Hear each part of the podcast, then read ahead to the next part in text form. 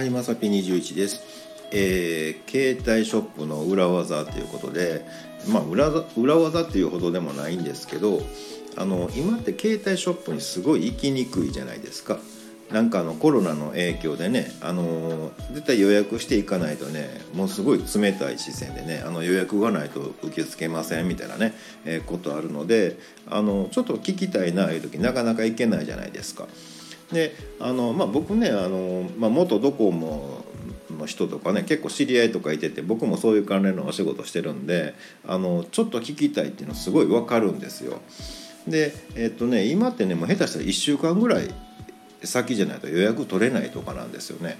うん、でそんな時にねあの、まあ、ちょっとしたね穴場っていうかねまああのそんなんね裏技言うほどでもないんですけど案外ね家電量販店のそういうショップさんじゃなくてそういう家電量販店に入ってるところであの聞くとね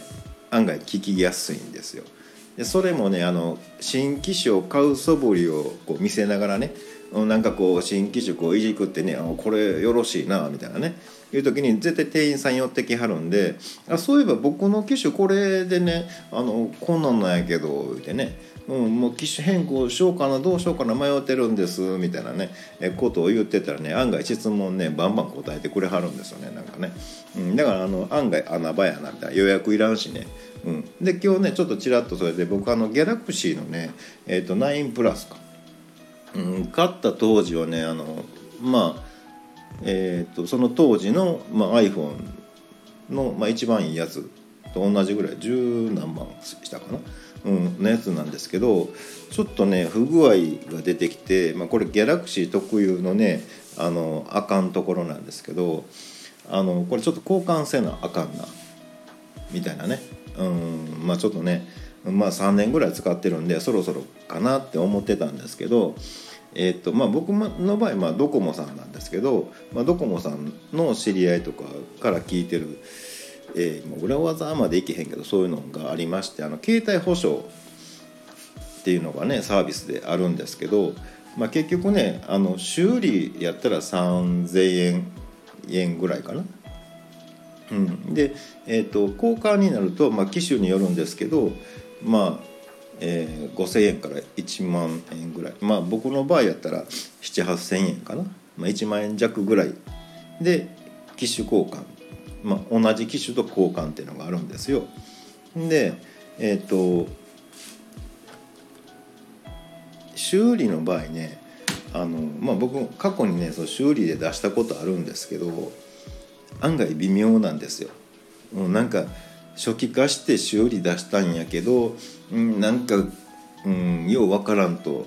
ね、えー、そのまま戻ってきましたとかね、うん、いまいちなんですよね。うんまあ、完全な故障やったらねあの修理してくれはるんやけど何かの時に不具合が出たとかいうんやったらねこうセンサーでこう確認して問題なかったらそのまま帰ってくるんですよ。で今回ね僕これギャラクシーさん側の多分システムのトラブルやと思うんであの交換って言っても微妙なんですよねあの修理って言っても微妙なんですよそのまま帰ってくる可能性があるなっていうのでその場合ねあのウェブからね「うんあの故障してます」ってねあのもう向こうとやり取りあの直接やり取りするんですよ。そしたらねあの代替品が同じ機種が送られてくるんであの、まあ、SIM 差し替えてデータ移行して元のやつを返すと今持ってる分ってもうこれ3年ぐらい使ってて結構くたばってますよと。で新しく届くのって同じ機種の、えーと、リフレッシュ品、うん、あの綺麗に整備された新品ではないんだけど、まあ綺麗に整備された新品同様のやつが返ってくるんですよね。そしたらバッテリーとか結構いけるじゃないですか。だからまあリフレッシュ品ということで高く売れるんですよ。売ろうと思ったら。だってもう未使用に近いものなんでね。だからあの知り合いとかはわざと売る前に一回もう故障してますわっていう体で携帯保証で1万円ぐらいで投資してで新品同様で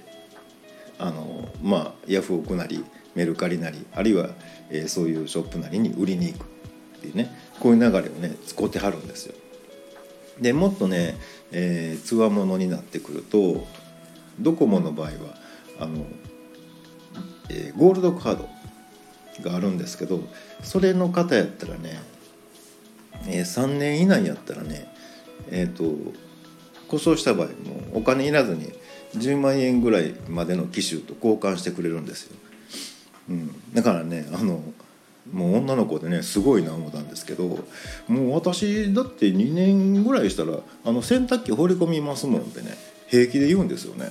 うん、洗濯機放り込んで壊れた言ってねあの10万円ぐらいのやつと交換してくれてね行くらしいです。これあのドコモ関係の方がねやってはる技らしいんですけどいやみんなすごいな思ってねもうおっちゃんらそんなん十何万の機種洗濯機によう突っ込まんわみたいなね、うん、なんですけどなんかそういうのがあるらしいですで今回僕はまああの3年ぐらい使ってるんでまあ一旦リフレッシュ品と交換しようかなと。うん、でなんかコツとしたらねあんまり不具合箇所をね細かく言わんでらしいです。うん、なんかあのまあネットでやりますけど、まあ、なんか動きが遅なって画面がなんちゃらぐらいな簡単な説明で「うん、故障してます」みたいなね。でも割と簡単に送ってこられるので、まあ、データ移行して古いやつ返してね。あのまあ売るかどうかはどう微妙ですけど、まあ、エクスペリアに機種機種変してもいいかなどうかな微妙なね、うん、ところをちょっと考えてるんですけどまああの少額で新しいものに変えれるっていうね、えー、ちょっとしたあの裏技までいけへんけどね、